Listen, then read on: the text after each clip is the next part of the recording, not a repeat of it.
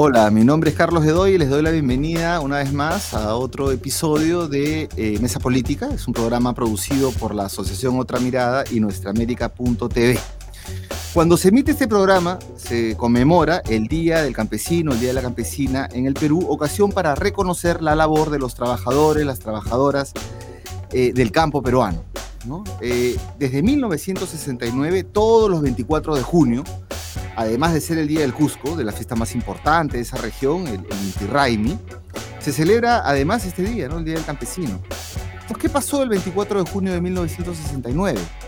El gobierno revolucionario de las Fuerzas Armadas del general Velasco Alvarado dio el decreto ley 17716, mejor conocido como Nueva Ley de Reforma Agraria. Pues años antes, ya en, en marzo del 63, ya se había dado otro decreto ley, el 14444, durante el gobierno de la Junta Militar encabezado por Nicolás Lindley, con una reforma agraria pero focalizada para la Convención y para Lares, zonas que habían protagonizado de manera previa gran convulsión de la tenencia de la tierra. Hay un libro muy bueno de Rolando Rojas Rojas, eh, La Revolución de los Arrendires, que da cuenta de, de, todo, de, esta, de esta gran convulsión eh, que, que, se originó en, en, la convención y esa zona. ¿no? Ahora, también durante el primer gobierno ya democrático de Fernando Belaúnde Terry, una vez acabada la Junta Militar 63, eh, 62-63, también se da eh, en el 64, en mayo del 64, se da otra ley de reforma agraria que facilitaba la, legal, la legalización de la tenencia de, la tierra de la ley anterior, tanto en la convención como en el Ares, pero o sea, consolidaba la ley previa, pero no ampliaba a, los demás territorios eh, del país, que también clamaban por, una reforma en la tenencia de, la tierra. El decreto ley de Velasco trajo un modelo cooperativo inicialmente, de tenencia de la tierra, que luego fue traído abajo con la fuerza de la organización social campesina mediante un montón de tom tomas de, tierra, eh, de las tierras cooperativas incluso, lo que derivó finalmente en la propiedad comunal de la mayoría de las tierras productivas del Perú hasta la actualidad. Tanto así que ahora mismo no hay un conflicto abierto entre los fondos modernos del gran capital, de la agroexportación, los que están en la costa, y las comunidades que reclamen tierra a ellos, ¿no? Salvo algunos casos menores, hay casos, pero no de manera importante ni general como sí puede suceder en otros países, en Colombia, en Brasil, donde la reforma agraria es central todavía. Sobre este tema, y en especial eh, cómo la reforma agraria de Velasco y su profundización con la toma de tierras campesinas cambió el Perú, vamos a conversar con el cineasta y documentalista Gonzalo Benavente, realizador del documental La Revolución y la Tierra, que dio cuenta de este proceso con énfasis eh, en, en, cómo se dio este cambio la tenencia de, la de, la, de la tierra y que generó bastante impacto. Gonzalo, bienvenido. Hola, ¿qué tal Carlos? Gracias por la invitación. Muy contento de estar en otra mirada después de tiempo, porque ya hace como tres años, ya casi eh, que estrenamos la película. Sí, en el 2019 te entrevistó Paco Pérez, ¿no? Sí, sí, sí. Este, Así que es un, claro. un, placer estar de nuevo con, con la familia de otra mirada. Gracias qué bueno, qué bueno, sí, y sobre todo que se conmemora pues el, el, Día del Campesino, se llama, también se incluye la campesina. ¿no?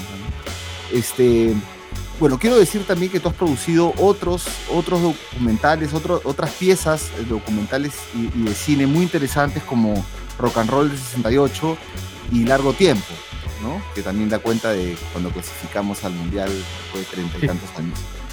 Y que, bueno, siguen ahí. Es, parece que no fuera el mismo tema, pero yo encuentro una línea de continuidad en esta reflexión que haces a través de, del audiovisual del Perú, del Perú y de cómo vivimos los peruanos y las peruanas. Entonces, bueno, comenzamos con, algunas eh, reflexiones sobre, sobre lo que ha sido la revolución en la tierra a propósito de, del día que se conmemora el Día del Campesino. ¿no?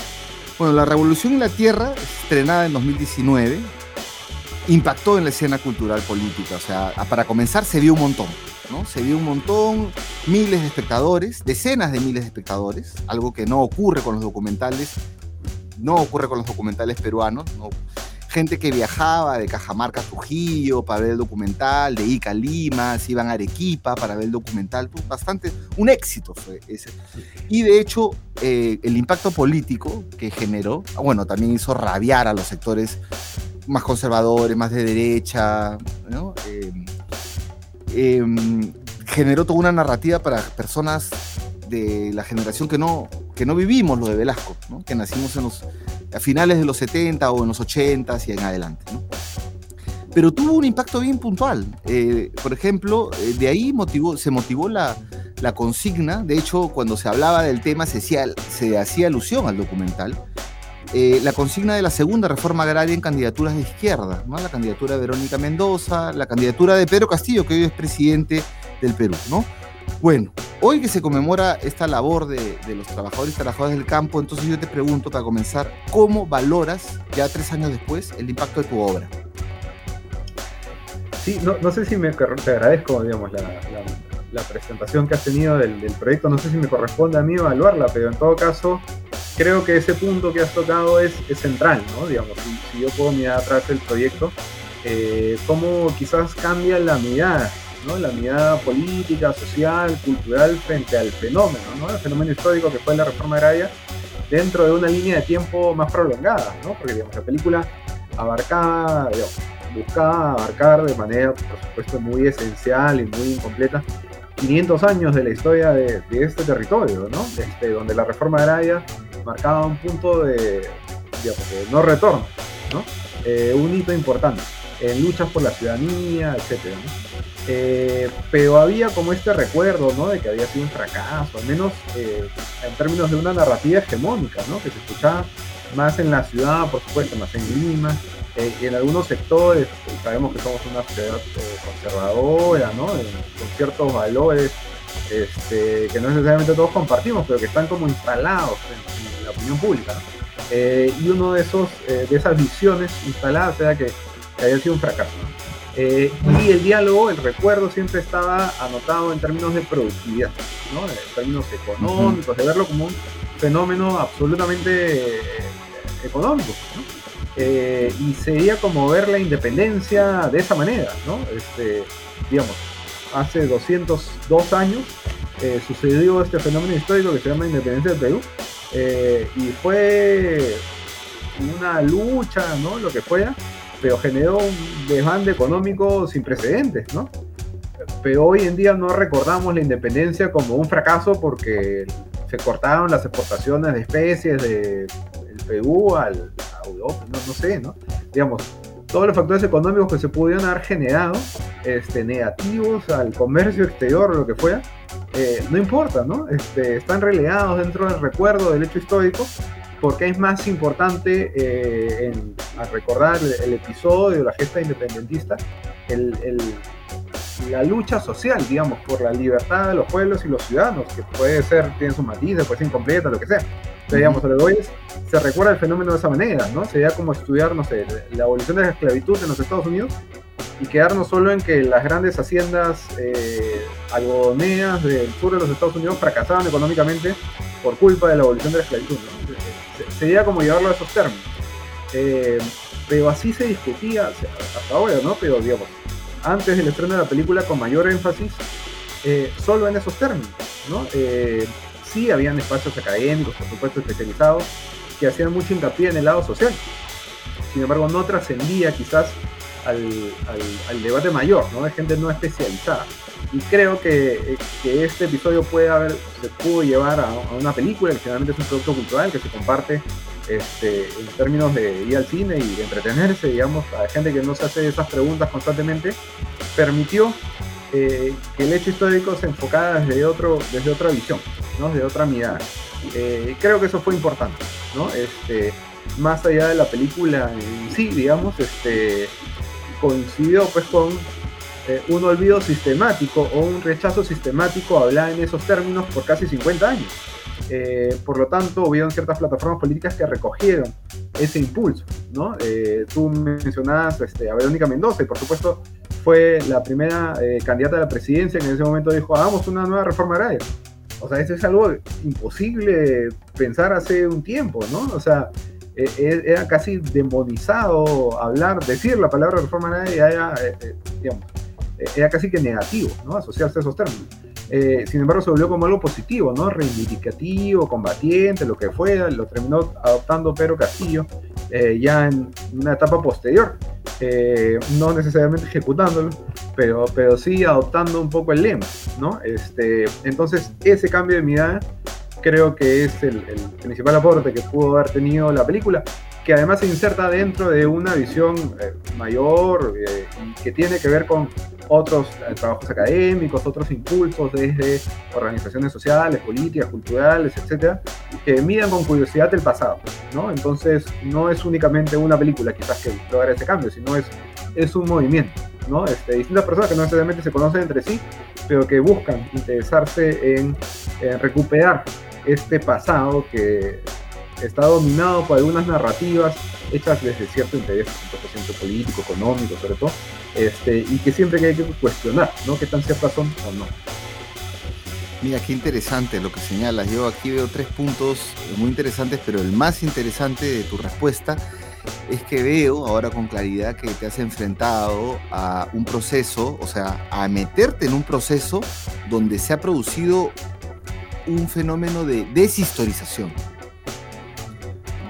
Porque si uno revisa, por ejemplo, los periódicos de la década de los 60, creo que hasta el comercio estaba de acuerdo con la reforma agraria. Es que era imposible no estar de acuerdo con la reforma agraria, porque toda esa productividad de la que has hablado, como primer punto, que siempre te dicen, pero en el sesenta y tantos producíamos tanto azúcar y ahora no producimos tanto, producimos tanto, ese es el clásico argumento, no se mira la estructura social en la que se apoyaba eso, que era una estructura de, algunos le llaman semisclavitud, bueno, pongaje, lo que quieras ponerle, pero en una estructura eh, social severamente excluyente, severamente excluyente a todo nivel. Entonces creo que e, este, documental que se ha hecho hace tres años, del cual se ha hablado bastante y que ahora lo estamos mirando ya con un poquito de perspectiva, abona eh, en, contra esta deshistorización que se ha hecho permanentemente y que ha satanizado. Eh, tú mismo has dicho en, varias entrevistas que dices, como tú eres de los, los 80 ¿no? me gusta este recurso que dices, ¿no? Que te has enterado de Velasco en el colegio y siempre por los mensajes precisamente de este proceso de deshistorización, ¿no? De no dejó entrar a Santana, no quería el rock and roll, malogró el Perú 30 años y la reforma agraria es una porquería, ¿no? Que trajo solamente atraso.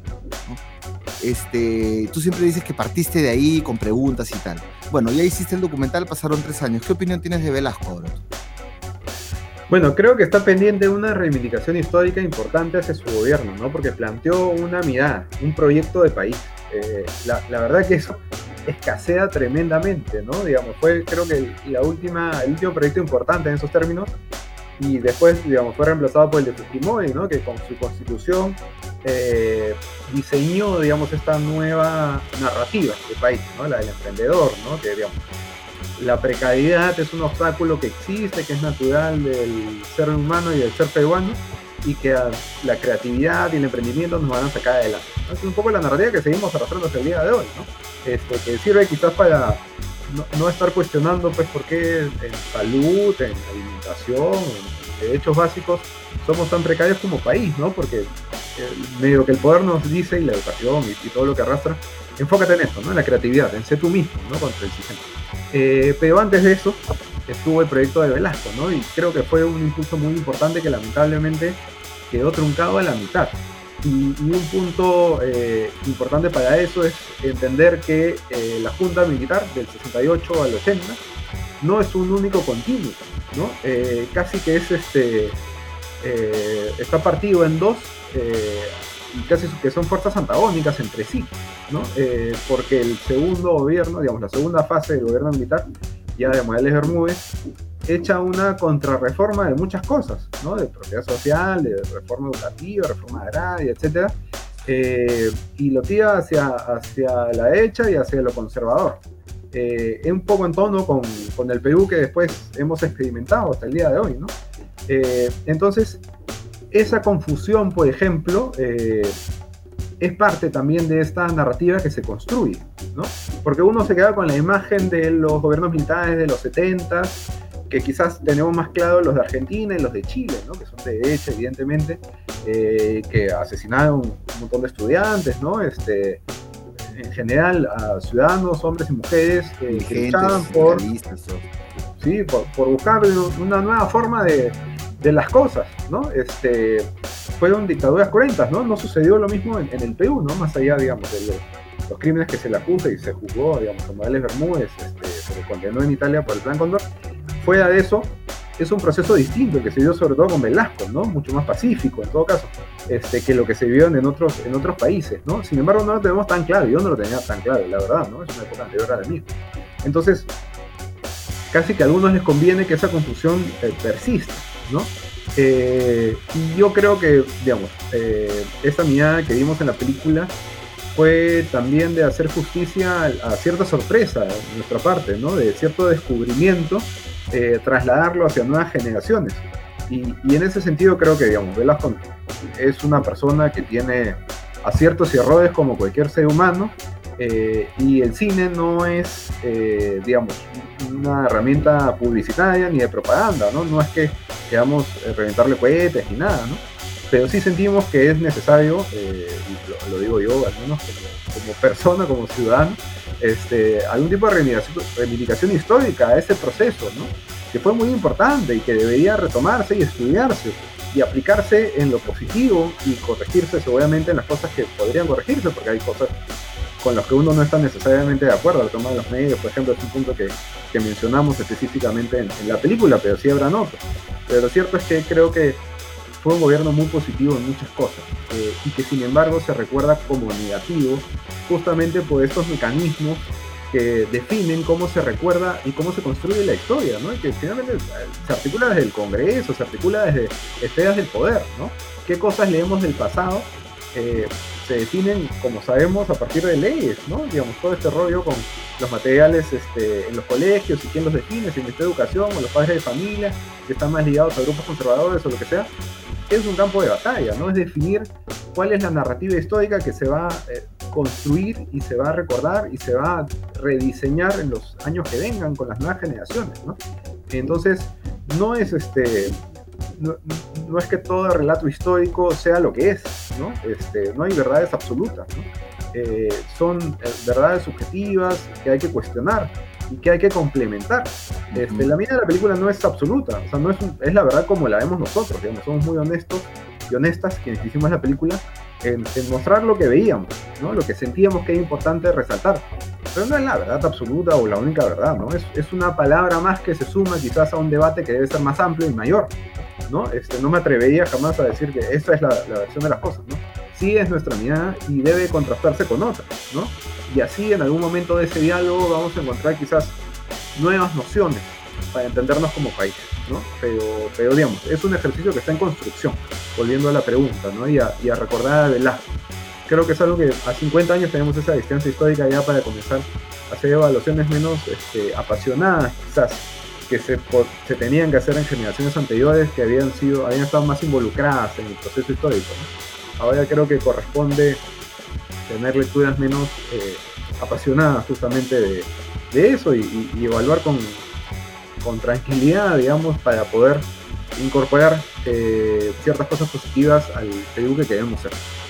Y qué difícil en este momento, porque por más que la lejanía del tiempo nos debe dar perspectiva, eh, del momento, del hecho histórico, como dices, vivimos bajo pues el signo del golpe del 5 de abril, en un estado fujimorista todavía, entonces eso, es complejo, ¿no? El 5 de abril del, año 92 se le puso fin al, estado, al modelo de Estado velasquista, con toda la contrarreforma de, de Morales Bermúdez, y de ahí vienen pues las, las nuevas narrativas de las que das, das este, fe. Eh, bueno, pero una cosa es el análisis y otra cosa también son los datos duros, ¿no? De la realidad. Porque en el momento, en el mejor momento, en el momento clímax, en, el, eh, en el mejor momento de las haciendas, me estoy refiriendo el momento cumbre, en los años 50, había 16.000 hacendados en el Perú. Más o menos. Ahora, en cambio, tenemos 2.300.000, según los últimos censos unidades productivas eh, agrarias. El 97% de eso son pequeña producción campesina. Pequeña producción, eh, pequeña producción campesina, el 3% nomás es no campesino. O sea, digamos, la tenencia es, eh, digamos, no es un problema de la tierra en el Perú como problema general, ¿no? Como, como en otros países. Entonces, ¿cómo entiendes el Perú de hoy a partir de, este hecho, además que es, es objetivo, ¿no? Que las, tierras eh, productivas en el Perú, la mayoría, a pesar de todo lo que se ha ganado, han ganado tierras en el desierto, la exportación que vamos a ver un momento, la mayoría son las comunidades campesinas. ¿no? Entonces, ¿cómo entiendes el Perú de hoy a partir de este hecho de reforma agraria de Velasco y también del, movimiento social campesino? Sí, bueno, eh, y, Fujimori, como dices, ¿no? Digamos, creo que surge de la lucha campesina, digamos, la reforma agraria es una respuesta desde el poder a, ese impulso enorme, ¿no? De las luchas campesinas, de las luchas sociales. Eh, desde el poder se tuvo que, que, abrir ese espacio, ¿no? Que se estaba reclamando desde una población que no estaba incluida dentro del espectro de la ciudadanía, ¿no?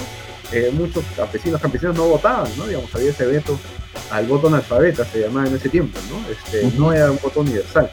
Eh, estaban excluidos de la ciudadanía. Entonces, eh, la reforma agraria responde también a ese impulso de, mucho tiempo, ¿no? Este, no escuchado, eh, bloqueado sistemáticamente desde el Congreso, porque tú mencionabas las reformas agrarias anteriores, ¿no? La de la UNDE fue emblemática en esos términos, ¿no? Digamos, los apristas se aliaban a los obreristas en el Congreso, le tumbaron ministros de la UNDE, le bloquearon su reforma agraria, al final, la verdad que fue como la de ahora un poco, ¿no? Un hashtag de ese tiempo y, no mucho más.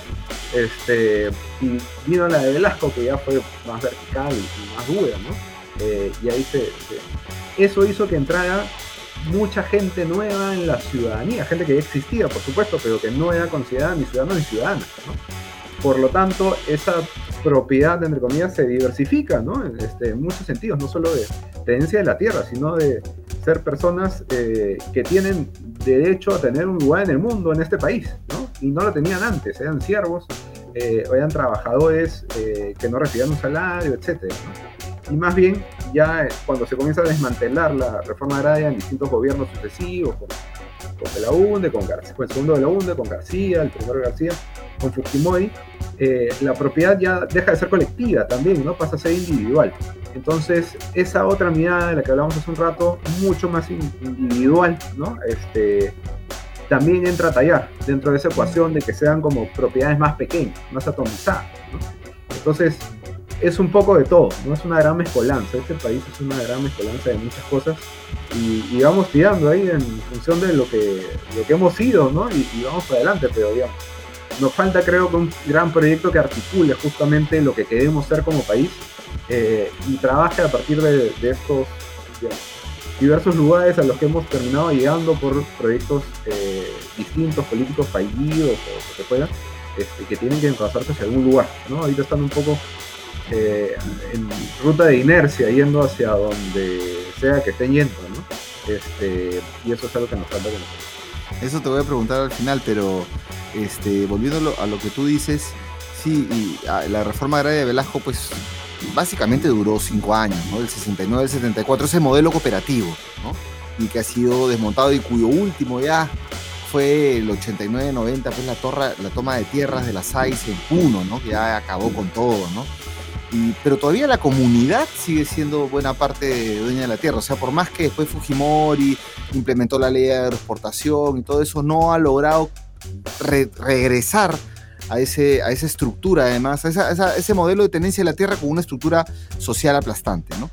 Entonces, yendo al tema de la organización social campesina y, las tomas de tierra, porque efectivamente, a pesar de que tu, trabajo, tu obra, sí, sí lo recoge, recoge también el rol de la organización social campesina, como parte después de todo una lucha, así como cuando se habla de, del sufragio femenino, ¿no? Es que Odría dio el sufragio femenino, ¿no? Además hubo otro sufragio en el 45, ya sabemos ahora, femenino, sino que ha sido pues una lucha enorme pues del feminismo peruano desde inicio de siglo, ¿no? Del siglo XX, ¿no? Entonces es, es ese momento que, que logra en un punto cambiar la correlación de fuerzas y que desde la institucionalidad se reconozca eso. Entonces, eh, aquí está recogiendo algunos datos. Lo que marcó antes y después del modelo cooperativo de la reforma agraria de Velasco fue una toma de tierras muy importante que se llama la toma de tierra de Andahuaylas en julio del 74.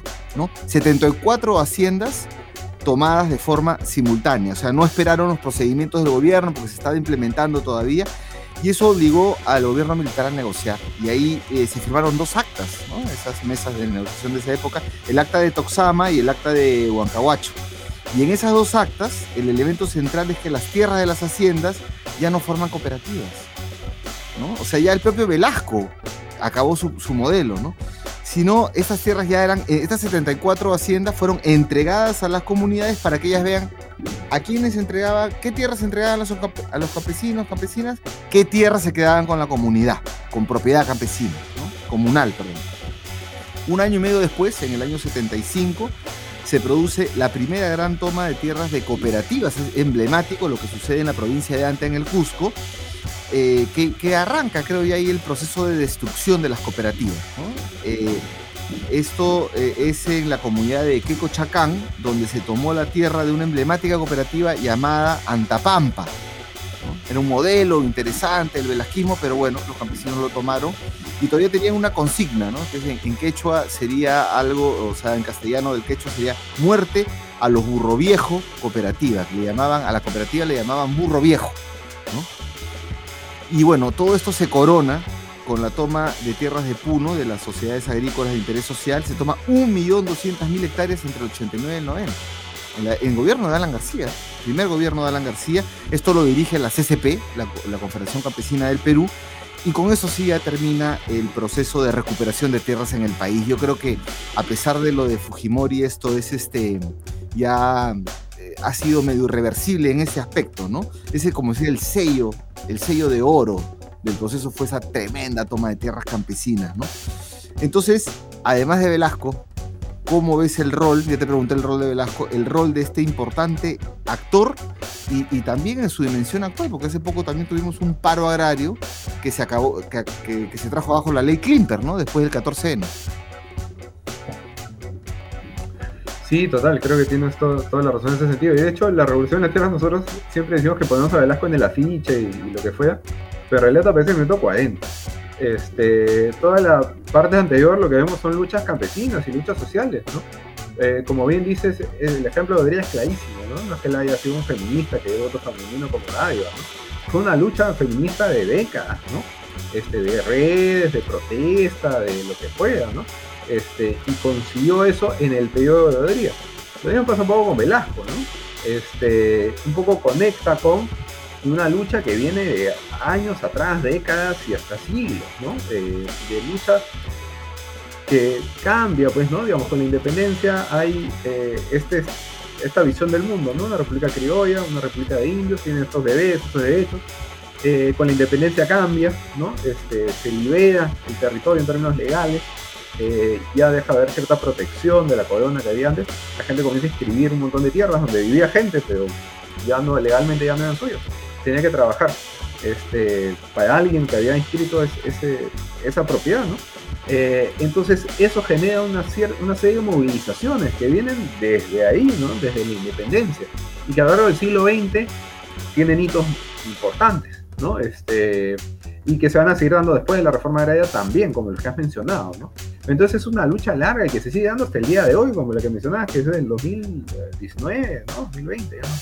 ¿no? el, 2020, ¿no? que fue después del 14 de 2020-2021, que fueron la ya con Sagasti, ¿no? Exacto, sí, sí, después, exacto. Este, es una lucha que continúa, porque finalmente queda trunca muchas cosas, ¿no? Este, y Velasco se inserta esa gran narrativa, pero no es que sea pues un, ser que viene del espacio exterior y da esta ley y, chao, ¿no? Este, en realidad es alguien que le tocó gobernar o buscó gobernar este, en ese tiempo eh, y se dio, digamos, de frente también con, con este empuje, ¿no? Y, tuvo, creo, la visión de incorporarlo a su gobierno, ¿no? Este, pero lo cierto es que es la lucha de los pueblos la que ha permitido que se den esos cambios, ¿no? Sobre todo en el sector campesino. Y que no está resuelto del todo, ¿no? Eh, todavía eh, siguen habiendo, por supuesto, muchísimas carencias que no, no hemos querido ni ver, ni observar, ni, ni afrontar, ¿no? Como país. Eh, ahora en un marco en el que nos aproximamos a un contexto de hambruna mundial y lo que sea, este, parece más urgente que nunca, ¿no? Este, ya comenzar a tratar de observar estos temas que hemos, la verdad, que puesto en un cajón por muchísimo tiempo. Eh, y a 50 años de la reforma agraria ya tocaría que esta segunda reforma agraria no sea simplemente una etiqueta que ponemos en redes sociales o que sea, sino que realmente tenga algún tipo de impacto en la vida de las personas ¿no? y en el, buen vivir de ciudadanos y ciudadanas que viven en el campo, eh, que seguramente se identificaron además con nuestro actual gobernante cuando fueron a emitir su voto y que, exigen, por supuesto, eh, una mejor, este, mejores condiciones de vida. Eh, ojalá, ojalá se dé. Tú sabes que yo prefiero, yo, prefiero no usar el término segunda reforma agraria, ¿no? Porque voy a comentar por qué, ¿eh? Porque a mí me suena reforma agraria a cambios en la tenencia de la tierra. Y no quisiera yo que haya un cambio de tenencia de la tierra de ese 97% de tierras que están en manos de las comunidades, de la pequeña producción, sino más bien a ese, a ese sector que es enorme, que nos da de comer, además, nos da de comer a nosotros. O sea, el sector agroindustrial trae, trae dólares, sí, trae dólares divisa importante, pero el otro sector nos da de comer, es más importante. Entonces, yo le diría ahí de frente la necesidad de una revolución productiva una revolución productiva, tecnológica, más que, más que segunda reforma agraria, que incluso en eh, conversando con algunas personas de comunidades me decían que generaba cierta, cierto temor ahí, diciendo que van a, modificar la, propiedad comunal, ¿no? Entonces sí, efectivamente, este, de esta revolución productiva que necesitamos en la pequeña agricultura familiar y en, la, agricultura que nos da, nos el comer diario, ¿no? Este, y ahí entonces viendo el tema de la agroexportación, este sector tan importante que nos da tantas divisas, muy moderno, con tecnología, dicho sea de paso, que el Estado ha metido gran cantidad de plata porque la agroexportación le ha ganado tierra al desierto en la costa. Y eso ha requerido una inversión estatal brutal en Chavimochi y otras irrigaciones para poner agua a, esas, a, eso, a esos lugares, ¿no? Entonces el Estado ha dado la mano este, para el agua y el riego.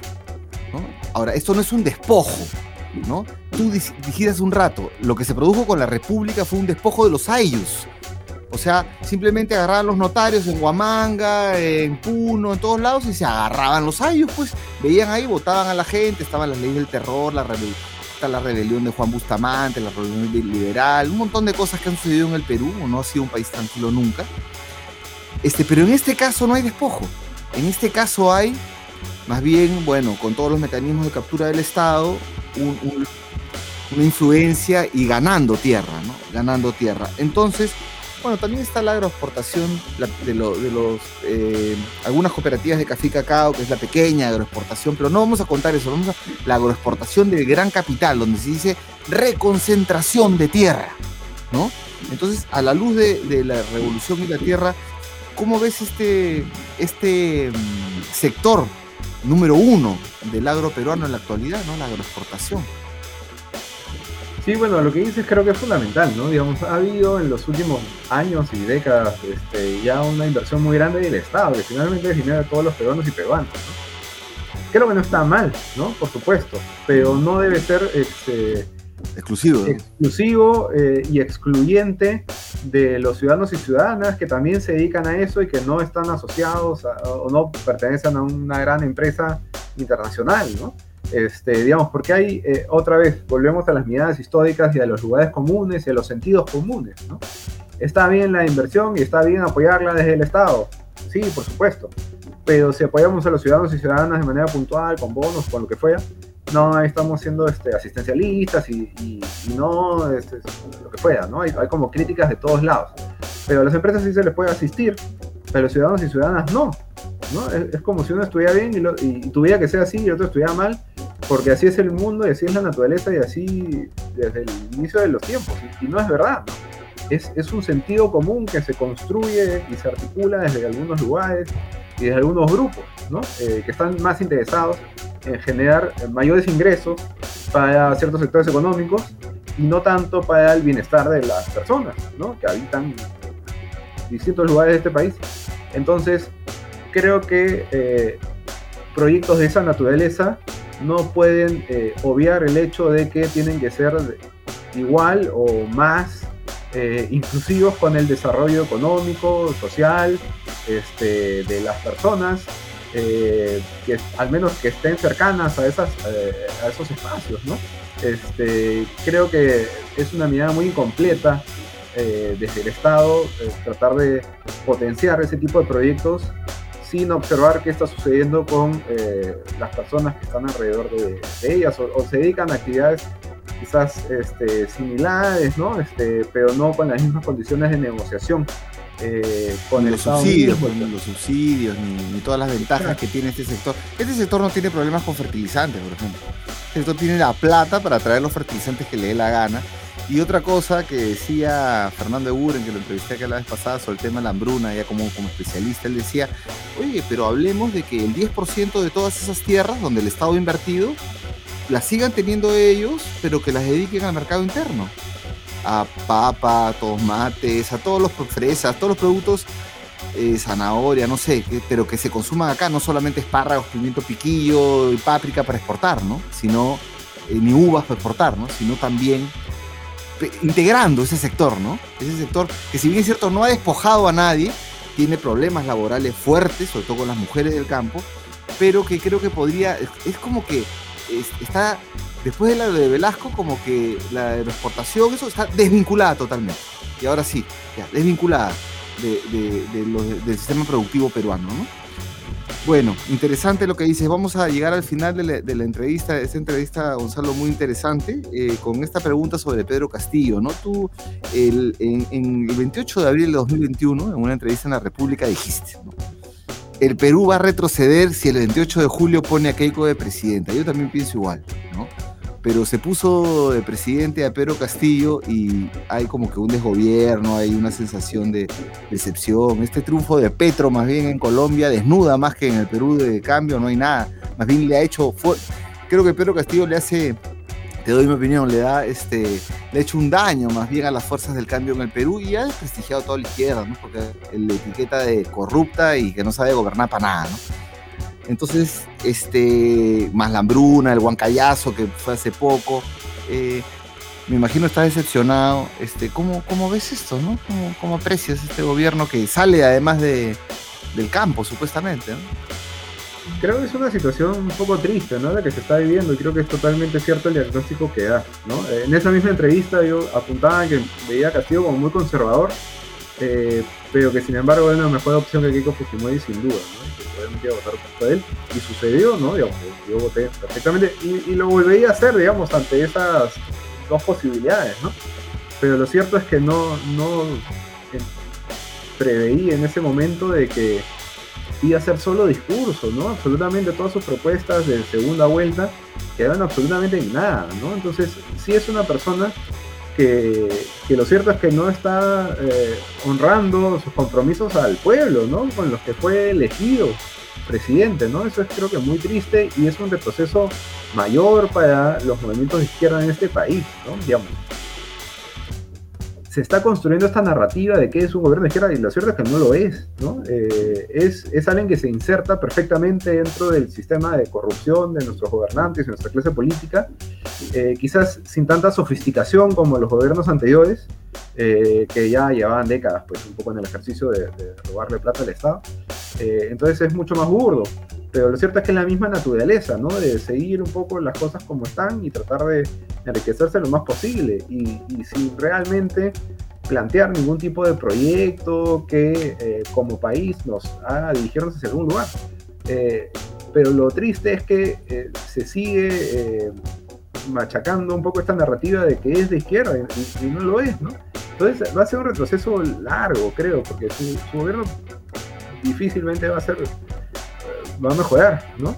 Eh, y, así como en, los 80, digamos, eh, el impulso de Sendero Luminoso fue terrible para la izquierda y para cualquier proyecto democrático de izquierda, porque se tomaba este grupo particular como este, el único camino relacionado a la izquierda, ¿no? Este, entonces se asociaba a la izquierda como violentista, lo que fuera, ¿no? Eh, con Velasco, digamos, pese a que la reforma agraria fue un proyecto anticomunista totalmente, igual se asocia en el imaginario como un impulso comunista, lo que fuera. Lo mismo está pasando pues con Pedro Castillo, ¿no? No es un gobierno de izquierda, ni se parece, pero en el recuerdo, en la narración histórica que se va a construir en los años próximos, va a parecer que sí, ¿no? Eh, eso retrocede muchísimo. Eh, otros esfuerzos, ¿no? Entonces es, muy triste esa situación, creo. Y efectivamente estamos viendo que en América Latina sí se están dando giros en ese sentido, ¿no? Este, hacia donde pensamos que Castillo iba a apuntar este, y no apunta. ¿no? Eh, entonces no, no sé qué pasará en, los próximos años, pero la verdad es que es una gran oportunidad desperdiciada, quizás la más grande que, vamos a ver en, las próximas décadas. ¿no? No, no, se me ocurre que vayan a haber un escenario que potencie eh, un proyecto de país renovador, eh, de inclusión, de, lucha frontal contra la corrupción eh, y, de inclusión ciudadana que vence las banderas de la izquierda, ¿no? Este, la verdad que un gobierno tan conservador como este no, no es cercano en lo más mínimo a lo que debería hacer la izquierda del día de hoy, ¿no? Están más los los que dicen que son de izquierda cercanos al gobierno están más pensando en una izquierda de 1910, creo que en la, del día de hoy, ¿no? Este, entonces, no sé, no lo veo como algo positivo, lamentablemente.